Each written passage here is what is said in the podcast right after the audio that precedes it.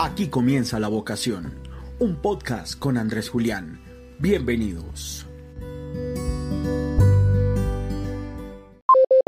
Un saludo muy especial. Estamos en nuestro sexto podcast. Hoy queremos hablar de cómo el COVID cambió o va a cambiar eh, el desarrollo inmobiliario en el país, en nuestra región, y en especial también cómo va a cambiar eh, los patrones de consumo, sobre todo aquellos que toman lugar en los centros comerciales. Para eso nos acompañan dos invitados de lujo. Ellos son don Aníbal Obando, que ha sido impulsor de varios centros comerciales en, el país, en, sobre todo en Antioquia, como San Nicolás, Mallorca, Guacarí, etc.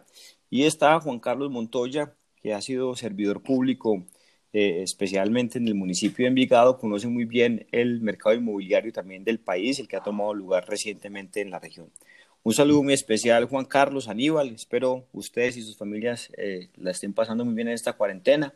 Y antes de comenzar, cuéntenos cómo han estado, qué han estado haciendo y a quién se han estado dedicando por estos días. Bueno, te cuento que yo he estado aquí en Río Negro, casualmente estoy aquí cerquita de donde están ustedes.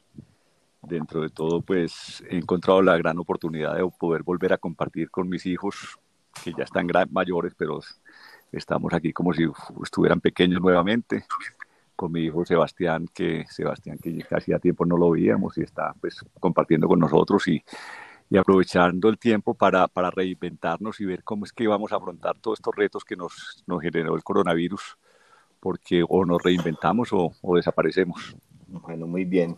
Juan Carlos. Eh, igualmente, señores, por acá disfrutando la familia, la casa, acostumbrándonos a ella, ya digamos es, ya nos da esta vida salir de ella, ya me da pereza a mí salir de, mi casa porque ya me está gustando mucho estar acá. Y ahora pues que el sector de la construcción se inicia el 27, hemos venido trabajando en, como dice Aníbal, en tratar de, de reinventarnos, afrontar este reto que ya tenemos. Eh, por lo menos que el gobierno nacional ya nos permitió arrancar la construcción en el, en el área de nosotros, que es la vivienda y y centros comerciales y otras actividades que digamos es nuestro, nuestra razón de ser y preparándonos eh, para que esto eh, a nadie le haya pasado, a ninguno de nosotros le ha pasado algo eh, similar. Entonces, todos estamos aprendiendo y vamos a ver cómo nos va. Bueno, muchas gracias. Me alegro que, que, estén bien y que estén en medio de todo disfrutando pues esta, esta situación. Yo quiero hacer una, una pequeña introducción para entrar en materia con lo siguiente. Nosotros los, los economistas leemos eh, los datos económicos, sobre todo los que tienen que ver con el, con el Producto Interno Bruto, desde la oferta y desde la demanda. Desde la demanda decimos, por ejemplo, que el consumo en los hogares representa cerca del 70% de nuestra economía, casi más precisamente el 69%. Eso es un, dato ahí que quiero importante, que es muy importante y quiero que lo analicemos luego. Y desde el punto de vista de la oferta, podemos hacer clasificaciones, por supuesto, por los distintos sectores de la economía. Eh, hay unos sectores que son muy intensivos en, trabajo, como son eh, lo que se conoce como el sector de servicios eh, comunitarios, sociales y personales, que es básicamente donde está el gobierno. Ese sector representa eh, casi una quinta parte de la economía, pero genera, pero genera un buen número de empleos, genera el 20% de los empleos del país. Luego viene el sector de comercio, hoteles y restaurantes. Eh, ese es el más afectado del turismo, el más afectado, tiene una participación en la economía del orden del 14%, pero genera casi un tercio de los trabajos que toman lugar en Colombia incluyendo por supuesto los informales. Ustedes saben que nuestra economía es una economía muy informal. Luego viene otros eh, que son, eh, bueno, me salté la agricultura, pues que también tiene una participación muy importante, pero vienen en un segundo gran bloque los que son intensivos en capital. Aquí viene en primerísimo lugar las actividades inmobiliarias desde el punto de vista empresarial, alquiler, etcétera. Ellos tienen una participación en la economía del 17% y generan el 8% del empleo. Y está todo lo que tiene que ver con la construcción, que eh, representa el 8% del PIB sectorial de la oferta y más o menos el 6% del empleo. ¿Por qué hago yo esta larga introducción? Porque mm, estoy conversando con ustedes y pues básicamente el sector inmobiliario, el de la construcción, representa una cuarta parte de la economía del país y, genera más o menos el 15% de los empleos del país. Pero si le sumáramos eh, lo que, digamos, mm, es el producto final por ustedes ofrecidos, que es lo que toma finalmente lugar en el comercio, hoteles, restaurantes, etcétera. Entonces estamos hablando ya que casi eh, eso ya es el 40% de la economía y el 41% del empleo, es decir, unos sectores muy importantes para la vida de las personas, para la economía de nuestro país y que hoy están prácticamente parados. Eh, ¿Cómo ven ustedes este tema? ¿Qué creen que va a pasar? ¿Cómo va a cambiar? ¿Cuál es la forma de enfrentar este desafío tan grande? Bueno, te cuento desde la perspectiva nuestra que nosotros hace, hace unos años o hace un año veíamos para los centros comerciales una amenaza grande por el e-commerce, porque pues la gente en la medida que se iba metiendo en la cultura del e-commerce dejaba de visitar los centros comerciales. Ahora eso desde la perspectiva del negocio nuestro, que, que no solamente centros comerciales, sino también logística, lo vamos a aprovechar más bien como una oportunidad, porque de hecho en Mallorca y próximamente en San Nicolás y en todas estas partes vamos a crear una plataforma para que las marcas que están en los centros comerciales no solamente devenguen ingresos de sus, de sus ventas físicas, sino que tengan también la opción de que eh, en su zona de influencia puedan vender directamente y digamos eh, una empresa que vamos a montar alrededor del tema pueda hacer eh, las entregas en el término de distancia, de tal manera que la gente mientras siente ese temor tan grande de ir a los centros comerciales, pues, pues, tenga la oportunidad de pronto de mirar unos catálogos importantes y todo eso y comprar y comprar y poder hacer la experiencia de compra y comprar. O también visualizamos que los centros comerciales no necesariamente se van a acabar porque la gente va a seguir comprando y de hecho para los estratos más bajos son sus clubes sociales, esos son, son, son, son los sitios donde la gente se encuentra y, y, a la gente le hace falta socializar y todo eso, pero van a haber unas restricciones muy grandes en el, en el corto y en el mediano plazo. Entonces lo que se está planteando y lo están pidiendo incluso los mismos, eh, los mismos eh, generadores de venta, pues las marcas como tal, es que logremos implementar un sistema donde una marca puntualmente pueda vender su producto, sea porque la gente vaya allá o porque el que esté cerquita entra, entra a una página web, mira el producto y lo compra, o porque de pronto fue al centro comercial, lo vio, pero en razón de las restricciones que había en el, en el almacén, pues no se atrevió a tocar el producto y todo eso, pero ya lo tiene codificado. Entonces es una especie de showroom y le permite tomar la decisión después de irse para la casa. Eso creo que sería revolucionario, va a cambiar totalmente, eh, porque ¿qué pasa? Es, vamos allá, mejor dicho, para que se genere un hábito se necesita que se, la persona esté en el, en el, cuento más de 21 días, dicen, y aquí vamos a estar muchísimo, muchísimo más que eso.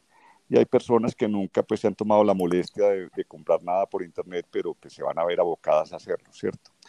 Entonces, eh, sí vamos a ver que los centros comerciales al principio pues no van a tener nunca la, la afluencia de gente que, que, estamos esperando y estamos desde la estrategia nuestra precisamente ofreciendo este servicio para, para evitar vacancias, para decirle a la gente que, que nos estamos, estamos contribuyendo a crearnos nuevos mecanismos de venta para que podamos sobrevivir entre los dos. Eso tiene que ir de la mano forzosamente de que durante este lapso pues los arriendos forzosamente se tienen que negociar de una, de una forma justa que permita que, que, las dos partes no es que ganen, sino que pierdan lo, lo, lo, mínimo, ¿cierto?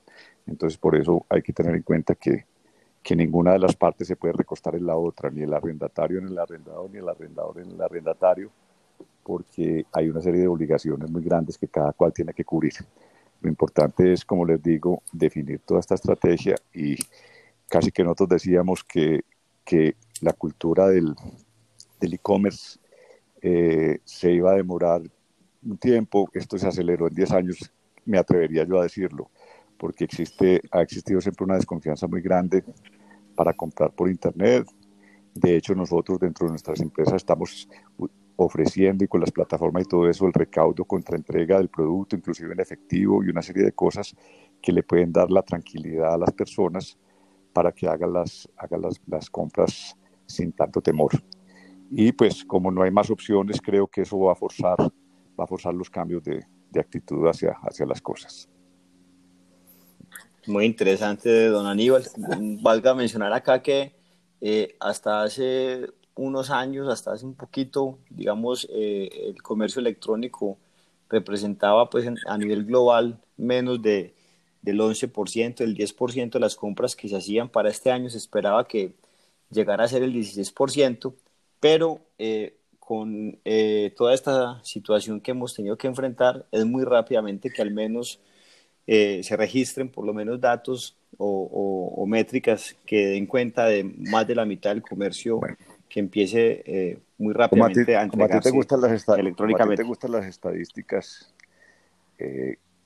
cuando a nosotros en nuestra empresa de transporte nos hablaron de que prácticamente nos íbamos a paralizar, yo te digo, pues sinceramente, eh, si estas empresas dejan de producir, tienen unas obligaciones en cuanto a nómina y obligaciones financieras que, que en muy corto plazo ya no son viables.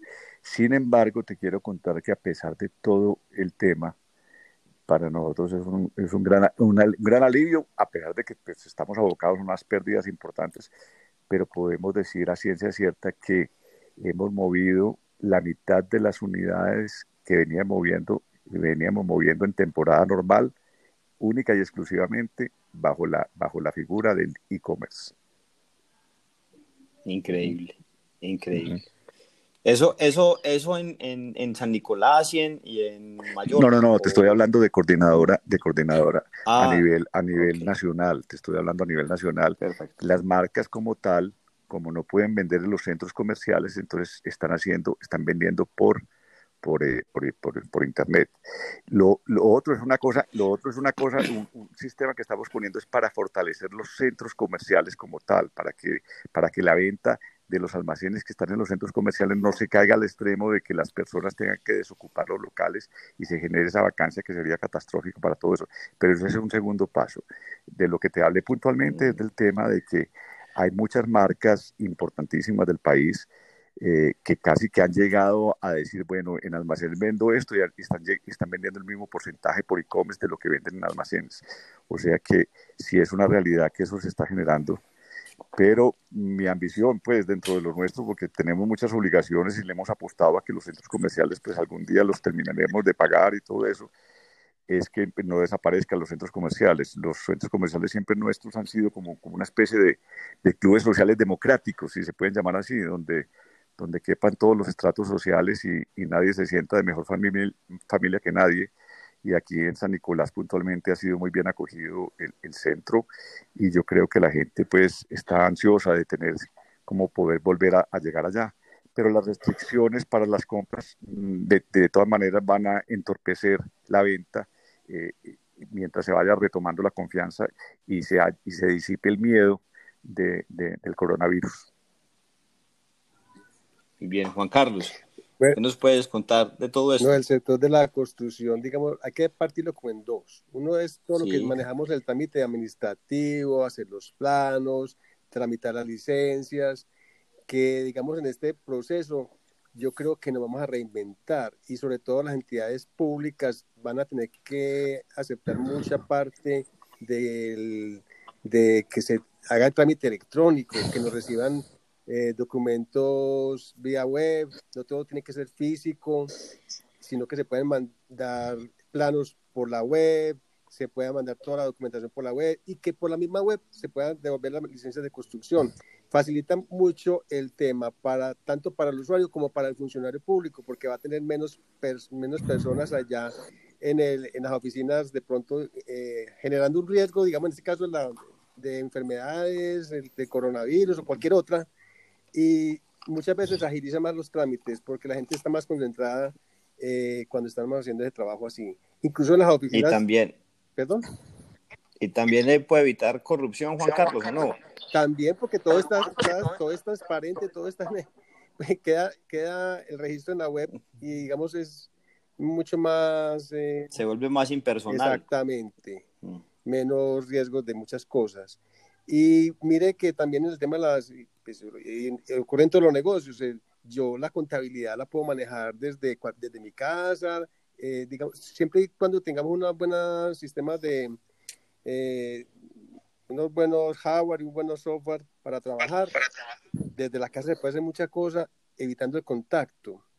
Eh, ahora lo hablaba el doctor Aníbal con el e-commerce pues nosotros hemos venido trabajando ya desde algún tiempo con todo lo que es el Facebook, el, el Instagram y todas estas plataformas para vender nuestros productos y inclusive esas plataformas nos permiten llegar al público que nosotros queremos llegar para determinados productos. No le llega la misma información al estrato alto que al estrato bajo, pero todos tenemos un celular. Aquí hay más celulares que personas. Entonces, eh, la información eh, a todos nos llega de una u otra forma y en ese sentido también hemos tratado de revolucionar un poquito o hay que fortalecerlo más porque digamos muchas veces desafortunadamente nuestras ventas de vivienda o de comercio van vía para calle una revista pero mire ahorita va a salir revista creo que de informe inmobiliario. Va a salir virtual, no hay el, el, físico, entonces así le va a llegar a la gente, a los clientes nuestros la información y, y, mucha de la información va a ser así.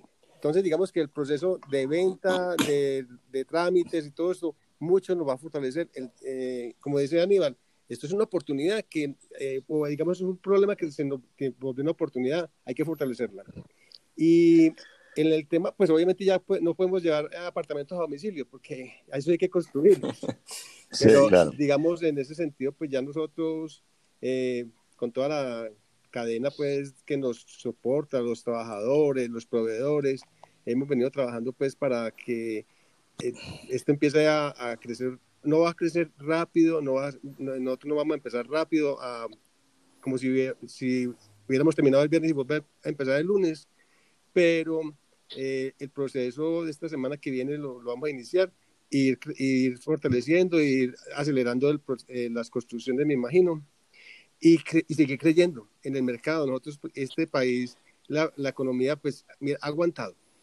Obviamente no aguanta mucho más tiempo una para estas porque las cajas de las empresas obviamente han sido golpeadas. No vamos, obviamente vamos a, a dejar de ganar dinero, como decía Aníbal, pero que perdamos todos.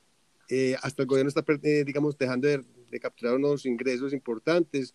Eh, también ha hecho algunos alivios, pero en este sentido, todos vamos a tener que, digamos, dejar de, percibir algo para poder que la economía eh, resurja nuevamente y, empiece a crecer y reinventarnos como, como lo hemos dicho en varias oportunidades. Muy bien, una, una, una anotación acá y es que eh, hay un, un periodista argentino que es Andrés Oppenheimer que ha escrito una serie de libros sobre tecnología, etcétera. El último de ellos es Sálvese quien pueda, donde cuenta cómo va a ser la, la, digamos, por la automatización y por la inteligencia artificial, etcétera, cuáles son los sectores de la economía que más trabajo van a perder. Eh, y, y, era, y era muy curioso, pues, porque él anticipaba don Aníbal que eh, una de las cosas que que no iba a ser muy rápido, pero que eventualmente iba a llegar, era el tipo de comercio electrónico precisamente que usted describía, con exhibiciones en los centros comerciales, más tipo showroom, ¿cierto? Más de, exhibición para que la gente fuera, pasara y que finalmente lo, lo pudiera comprar con catálogo. O sea que, como usted bien lo anotaba, eso pues que parecía algo, una premonición un poco lejana, pues finalmente se, se anticipó. Quiero preguntarles algo. Eh, qué tipo de, de digamos, de oferta desde el punto de vista de la construcción eh, va a mantenerse estable, va a crecer un poco o cuál definitivamente se va a rezagar. Por ejemplo, uno intuye que, que no se van a, a ofrecer tantas oficinas por, eh, por, el tema del teletrabajo, que obviamente es, es, muy poco probable que se vayan a hacer en el futuro grandes centros comerciales. que ¿Qué intuyen ustedes, eh, digamos, ya desde el punto de vista del sector de la construcción, eh, que qué sectores se vaya a dinamizar más que otros dentro de la misma construcción? Yo sugeriría dentro, de, dentro del mismo Oriente Antioqueño que hay que flexibilizar las normas porque la tierra, el, valor de la tierra es asequible solamente a, las personas con una capacidad económica muy alta. ¿Sí me entendés? Entonces, si se pudiera, por ejemplo, retomar eh, un, un, POT que permitiera que dentro de determinados sitios se, pudiera, se, pudieran hacer viviendas asequibles para, eh, para, para, para, estratos 4 o 5 dentro, dentro de la misma órbita donde nos estamos moviendo todos, eso sería sería muy importante, porque cuando salen que es que una tierra solamente puede tener, se pueden hacer cuatro viviendas por hectárea y todo eso, pues eso, eso afecta mucho, primero que todo el estímulo para poder desarrollarse inmobiliariamente y segundo que las personas, pues en este momento no hay personas con una capacidad y cada vez la va a haber menos, ¿sí me entendés? Entonces hay, hay, unos, hay unos sectores, por ejemplo, aquí interesantes en, en todo ese corredor de, del aeropuerto y todo eso, sería muy bueno que en esas laderas se pudieran permitir que se hicieran algunos, algunos edificios bien hechos y todo eso, donde la gente pudiera vivir, concentrarse y todo eso. Definitivamente sería determinante el cambio del uso del suelo porque, porque le están dando un tema muy campestre y pues naturalmente se hizo bajo otra perspectiva donde estábamos con más posibilidades económicas y todo eso, pero definitivamente hay que, hay que buscar cómo poder desarrollar los lotes haciéndolos asequibles a personas con, con, con, una capacidad económica más baja que la que, la que pretenden, que, o la que se podía buscar aquí originalmente en el, en el Oriente Antioqueño. Eso para mí va a cambiar muchísimo. Eh, la compra de lotes y de ventas y parcelaciones y todo eso, eso va a ser un tema que se va a enredar. Por eso estoy hablando de, de, pensar en, en, ese tipo de vivienda.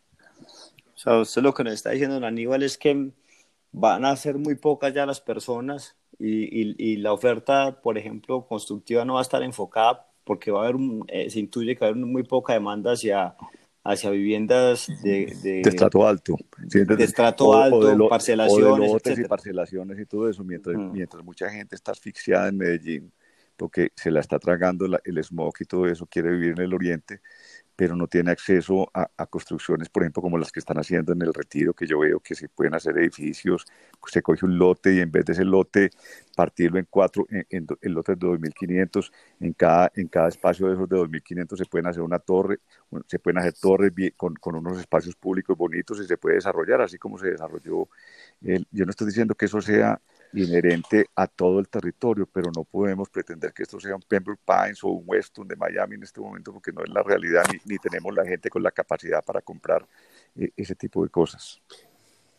Eh, eh, Juan Carlos, ahí le, tocaron, le dieron a usted dónde era, hombre. pero aquí ya me tocó hablar es como si fuera funcionario público, pero digámoslo así, y como yo soy asesor del municipio de Río Negro particularmente, y digamos he conocido la dinámica últimamente, pues los cuatro, casi cinco años que me dieron la oportunidad de estar participando en el desarrollo del Oriente Antioqueño, yo le hablo particularmente de Río Negro. En Río Negro, que si mal no estoy, de pronto, de Julián me corrige, hay actualmente como 35 mil viviendas construidas, pero hay un potencial de con planes espaciales aprobados de más de 95 mil viviendas para el futuro aprobadas. Ya podría... Correcto, correcto sí, sí y dentro de esas 95 mil viviendas hay un paquete de cerca de 15 mil, si mal no recuerdo, o más. Eh, pues el, mínimo, el 25% de esas 95 mil tienen que ser viviendas de interés social, viviendas de acceso para la, para la gente de escasos recursos de, del municipio de Río Negro y particularmente eh, esos cambios que se han hecho, lo hicieron en la administración anterior, que estaba el señor Andrés Julián como alcalde, donde unos unas zonas donde la densidad eran 40 viviendas, 60 viviendas por hectárea, se subió hasta 150 viviendas por hectárea, precisamente para posibilitar el acceso a la vivienda de los estratos bajos. Y de acuerdo a las estadísticas que conocemos de las empresas de construcción que ya han migrado al oriente, todos allá está ya una arquitectura de concreto trabajando, un bienes y bienes, un óptima, umbral, eh, bueno, varias de las empresas con la altura muy importantes que están aquí en el Valle Aburrá, eh, ya están allá en el oriente antioqueño, trabajando en el Retiro, en La Ceja, en Carmen de Iboral, Río Negro, Marinilla, Guarne. Eh, todas ellas están migrando hacia allá. Contes es una de las más grandes que hay y en ese sentido ellos han encontrado esa oportunidad de poder construir su, pues de construir viviendas de, para los eh, estatus más bajos de la sociedad. Ahora que, por ejemplo, está Bianca con su eh, sale de mantenimiento allá, creo que la TAM también va para el aeropuerto. Entonces, todas estas generan una demanda importante de, de, vivienda de estratos, digamos, bajos, 3, 2. Entonces, la oferta está.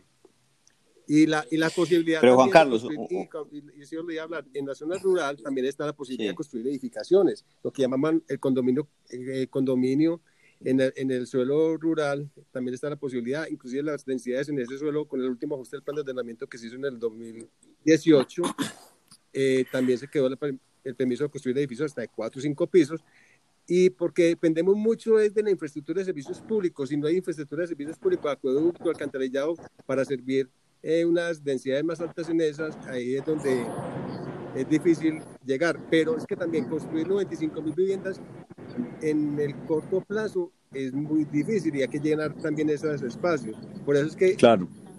¿qué, hizo la administración municipal? Para presionar que esos suelos se desarrollaran porque estamos viendo suelos de, de engorde. Eh, calificarlos como tal para que presionen el desarrollo y la construcción de esas viviendas donde ya está el suelo habilitado. Correcto. Donde ya tienen norma para, para desarrollarse. Es que lo que nosotros encontramos, don Aníbal, es que Río Negro tiene 196 kilómetros cuadrados de extensión total y, y, desarrolló un casco urbano en 477 años de vida institucional que tiene el municipio de 8 kilómetros cuadrados. Y en los baches que uno ve, digamos, cuando uno sobrevuela Río Negro, en esa misma zona urbana, digamos, en las zonas verdes que aparecen ahí como en la mitad del, de todo el casco urbano, cabría otra vez Río Negro. Sí. Sin, sin, embargo, en las, todas las revisiones que se han hecho del POT, siempre se ha incorporado suelo eh, rural al urbano y se, y se llega a generar una zona de expansión urbana básicamente de 7 kilómetros cuadrados y medio eh, en los últimos 18 años. Es decir, creamos una zona de expansión del municipio tan grande como la que misma que tardamos 477 años en consolidar. Pero lo que le entiendo entonces a Juan Carlos un poco para, para matizar y para responderle a don Aníbal, Juan Carlos, es que el, hay posibilidad, es decir, hay, hay, posibilidad, hay norma y hay suelo para, que ese tipo de desarrollos tome lugar, que, que, me parece muy importante porque yo creo que eh, eh, lo que le intuyo a ustedes como conocedores del mercado es que esas viviendas de estrato alto o esos desarrollos inmobiliarios de estrato alto pues van a van a estar congelados. Se, van a congelar un tiempo. Porque, digamos, los que pueden acceder a ese tipo de viviendas o a esos son, son empresarios que en este momento están golpeados, porque ellos siguen respondiendo por sus nóminas. Entonces, eh, yo escuchaba, digamos, al señor Arturo Calle diciendo, ven que yo estoy respondiendo por la nómina de mil empleados, pero es que es capaz de responder de pronto por uno o dos meses, pero no por el resto de su vida. No es válido. Entonces, eso, eh, es, y muchos de los empresarios que aquí afortunadamente hay bastantes generando empleo, pero van a tener que revisar hacia dónde van a dirigir sus inversiones y muy seguramente no va a ser para comprar eh, más locales, sino que es para fortalecer sus empresas, para que en el futuro, no sé en cuánto tiempo, yo hablaba hace poquito con uno de los bancos que estamos haciendo un negocio con ellos, un, predio, yo tenía que dar un dinero ahorita el 30 de abril y, y ya nos aplazaron eso casi que ocho meses en el negocio. ¿Por qué? Ah, no, es que si no se refinancia el tema, no nos, los bancos van a tener que refinanciar a los, a los empresarios para que, para que los empresarios consigan con qué pagarles, o si no el tema va a ser peor. Exactamente, hay que flexibilizarse y ellos ya han ganado mucho. Sí, sí, sí, tienen unas ganancias acumuladas que, que, les da como, como aguantar, pero es que esa es la realidad, hay que pagarle, hay que ayudarles para, para que, para que, para que no, no caigan, en, no caigan en, en una quiebra, pues que puede ser muy factible. Sí, señor, así eh, es.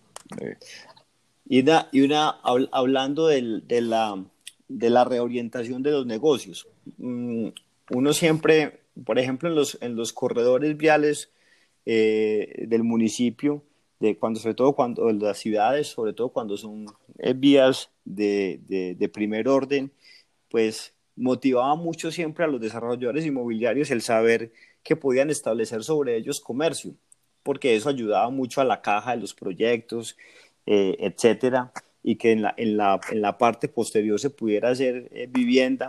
Incluso eh, el aprovechamiento era mayor en, en las inmediaciones de, de, los corredores al lado y lado para, para hacer más, más alturas, más, más altura, etcétera. Eh, pero el mercado va a cambiar, o sea... Cuando yo te, cuando yo, te hablé puntualmente, estaba pensando en una parte que, por ejemplo, para los desarrolladores puede ser interesante, y escoger todo ese corredor que hay entre, entre el aeropuerto y San Nicolás, ¿cierto? Que eso a futuro va a tener una doble calzada.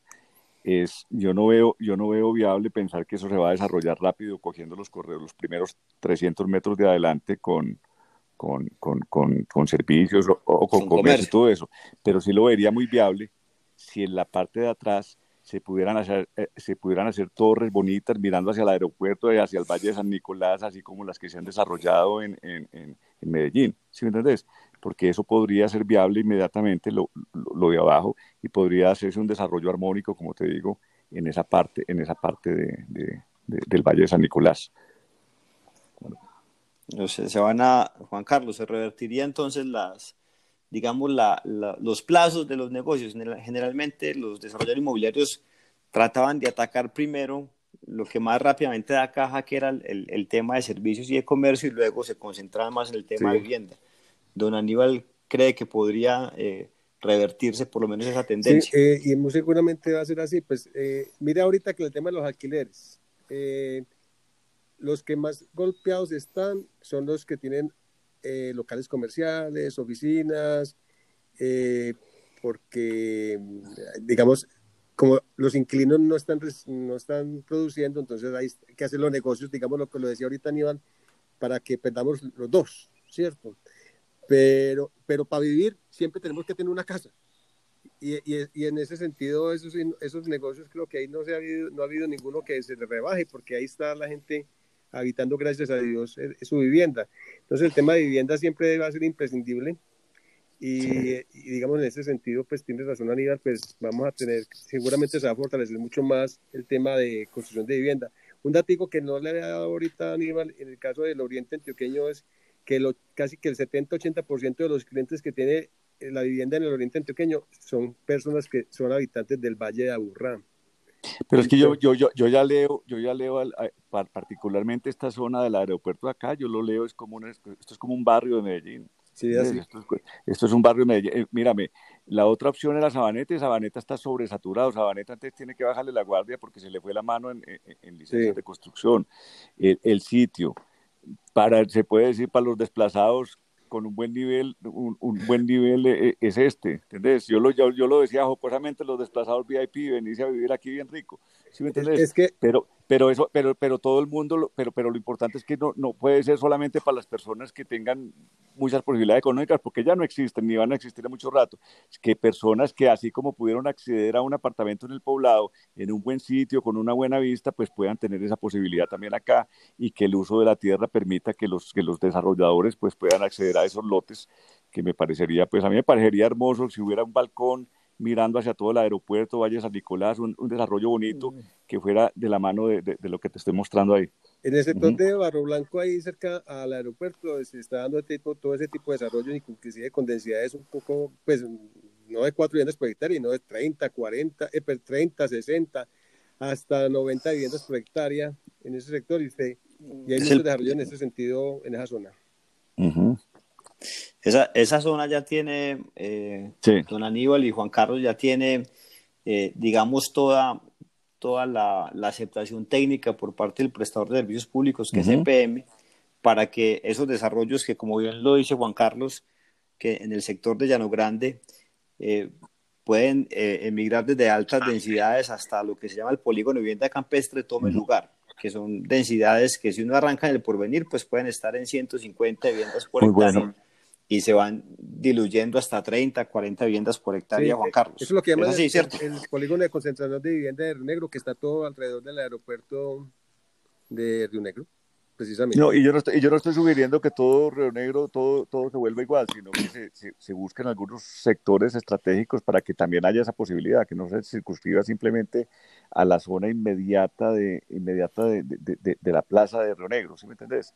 Sino en algunos otros sitios donde, donde esa misma densidad pueda dar cabida a un desarrollo en un corredor tan interesante como el que te estoy diciendo para que se hagan clínicas, hospitales, comercio, todo tipo, moles de conveniencia, todo ese tema. está, todo eso está habilitado todos esos usos que usted acaba de mencionar, todos esos usos están, en, están habilitados en el plan de ordenamiento de Río Negro. Incluso creo que se va hasta, hasta Guarne. Así es. Sí, ah, bueno, excelente. No, no, no, pero yo me refiero al, tipo de, al tipo de vivienda que queda detrás de esos usos. Porque si el tipo de vivienda que queda detrás de esos usos es, es lotes eh, de, cuatro viviendas por hectárea, pues, pues no, no, no, dan los números. ¿Sí, sí, estamos de acuerdo. Pero ahí, eh, ahí estamos hablando de densidades de 30 viviendas por hectárea. 30, 40 viviendas por hectárea. eso, eso, es lo que toma lugar, en, por lo menos en el corredor de, de Llano Grande y un poco hacia, hacia, hacia el aeropuerto Juan Carlos, ¿es verdad? Perfecto, listo. Bueno, bueno eh, hay, un, hay un desarrollo que, que, que uno ve eh, que finalmente se va a congelar también, por ejemplo, el de las oficinas. Y aquí hay una pregunta también técnica, hombre, el, desarrollo de vivienda que va a tomar lugar necesariamente va a tener que tener un poco más de espacio, ¿no? Si la gente va a comenzar a trabajar más desde la casa. Eh, ¿qué, irá a pasar Oye, el, tema, el tema de las oficinas va a ser tan crítico porque no solamente no se van a desarrollar más, más oficinas, sino que va a haber una vacancia de oficinas casi que en un momento dado no es loco pensar que eso habrá que transformarlo en vivienda. Sí, pero yo le digo una cosa, yo trabajo desde una casa en este momento, donde y en mi oficina somos ocho personas, y, y yo estoy muy contento con, con, mi gente trabajando en la casa, yo creo que va a entregar la oficina. No, por eso, pero, pero es lo que te estoy diciendo, cuando los, cuando los inmuebles ya no pueden cumplir su cometido, pues tienen que cambiar su uso. Y en un momento un edificio de oficinas, pues, si en un, un edificio de oficinas llega a tener una vacancia tan grande, eh, pues casi que hay que, hay que buscarle otro uso o, o, de una vez lo que yo pretendo que se transforme, que se hagan más cosas, pues que cambien el uso, ¿sí me entendés? Se hagan aparta, se hagan estudios, se hagan hoteles, se hagan otras cosas, pero, pero el, el, que tenga, el que tenga oficinas le veo, veo muy enredado porque ya se, ya se ha visto a ciencia cierta que, que muchas empresas se van a ahorrar unos costos importantes a futuro a nivel de, de, de, de no, de no tener que tener todo ese montaje de oficinas y de infraestructura y de servicios públicos y mucha gente la van a poner a trabajar es por resultados en su casa. Así es. Juan Carlos, ¿y esa, esa, ese cambio cómo puede tomar lugar, digamos, normativamente? O sea, ¿cómo, ¿Cómo podría darle una salida a uno también al propietario de, de, algún tipo de esos inmuebles que, que, no pierda su inversión? Digamos, particularmente en Río Negro, eh, como, digamos, no hay límite en el tema del tamaño de la vivienda, eh, tiene mucha factibilidad. Hay municipios como aquí en el Valle que tienen área mínima de vivienda, por caso Envigado, Sabaneta, de Itagüí, que hablan de, viviendas de 60 metros cuadrados como mínimo. Ahí tienen un poquito más de dificultad. Pero el tema del, digamos, Río Negro, que conozco más que todo en este momento, eh, tiene posibilidades de, ese, de esa transformación. la normatividad de Río Negro permite eso. Obviamente habría que cumplir el tema de iluminación, ventilación y esas cosas, pues, para la que es eh, requisito para la vivienda. Pero es algo que de pronto desde la norma es posible. Sí, porque casi, que en un momento dado, más que un desarrollador, en vez de sacar un edificio de ceros, coge un edificio de oficinas que está ya montado y que tiene una vacancia del 80% de un porcentaje que ya no permite que funcione para eso, y lo venden planos haciéndole unas adecuaciones. Simplemente cojo este coco de 50 metros, 60 metros y hago aparta estudios o hago apartamentos de otro tipo. Pero, pero podría ser una opción, pues en este momento todo hay que pensarlo. Sí, así.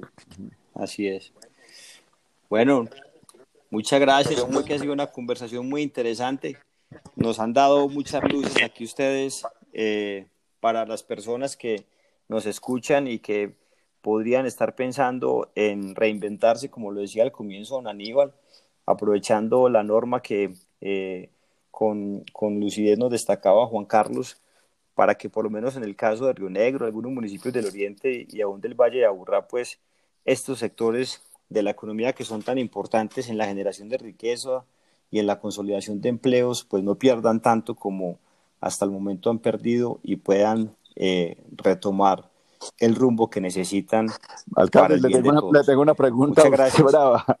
¿Cómo va a ver el tema del recaudo de la valorización con este, con este enredo? ¿Qué? mejor, no, mejor, no, mejor no conteste, piénsale y después me cuenta. Más, bien, usted, ¿y usted cómo cree, Malía, más bien? ¿Cómo cree usted que va a pues, tomar lugar eso? Pues yo creo que de todas maneras, eh, no, pues yo, pues yo, creo que de todas maneras, si las normas se flexibilizan para, para incentivar la construcción de, de, de proyectos que sean viables a, a, nivel de venta, pues los mismos constructores se verán obligados a participar en el tema, ¿sí me entendés? Entonces, lo importante es que no se pierdan y, los incentivos sigan siendo, sigan siendo importantes para que la gente invierta. Y no hay, no hay opciones, que aquí o, la pagamos o nos quedamos sin, sin, con, qué crecer y, sin con qué andar. ¿Sí me entendés? Entonces, no hay más, más, es, un más, más, es, un, es, un, es un gasto más que tenemos que manejar. ¿Sí me entendés? Eh. Sí, lo que yo creo es que eh, es muy importante que, que, que, que se establezcan unos unos plazos, que se refinan unos plazos adicionales para, para que la gente pueda honrar sus obligaciones. Hasta tanto, hasta tanto la economía se reactive. Eh, lo, más importante, lo más importante ahora es reactivar la economía.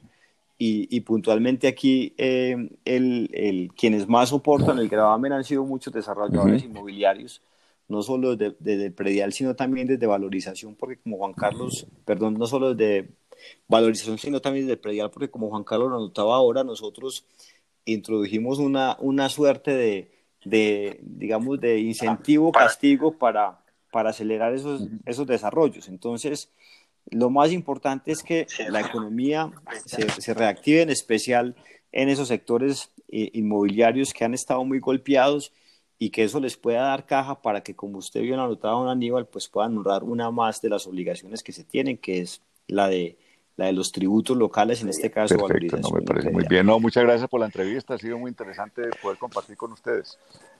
Muchas gracias a ustedes también. Muchas gracias, Maníbal. un abrazo. Muchas gracias por todo. Bueno, hasta luego. Gracias, chao. Saludos.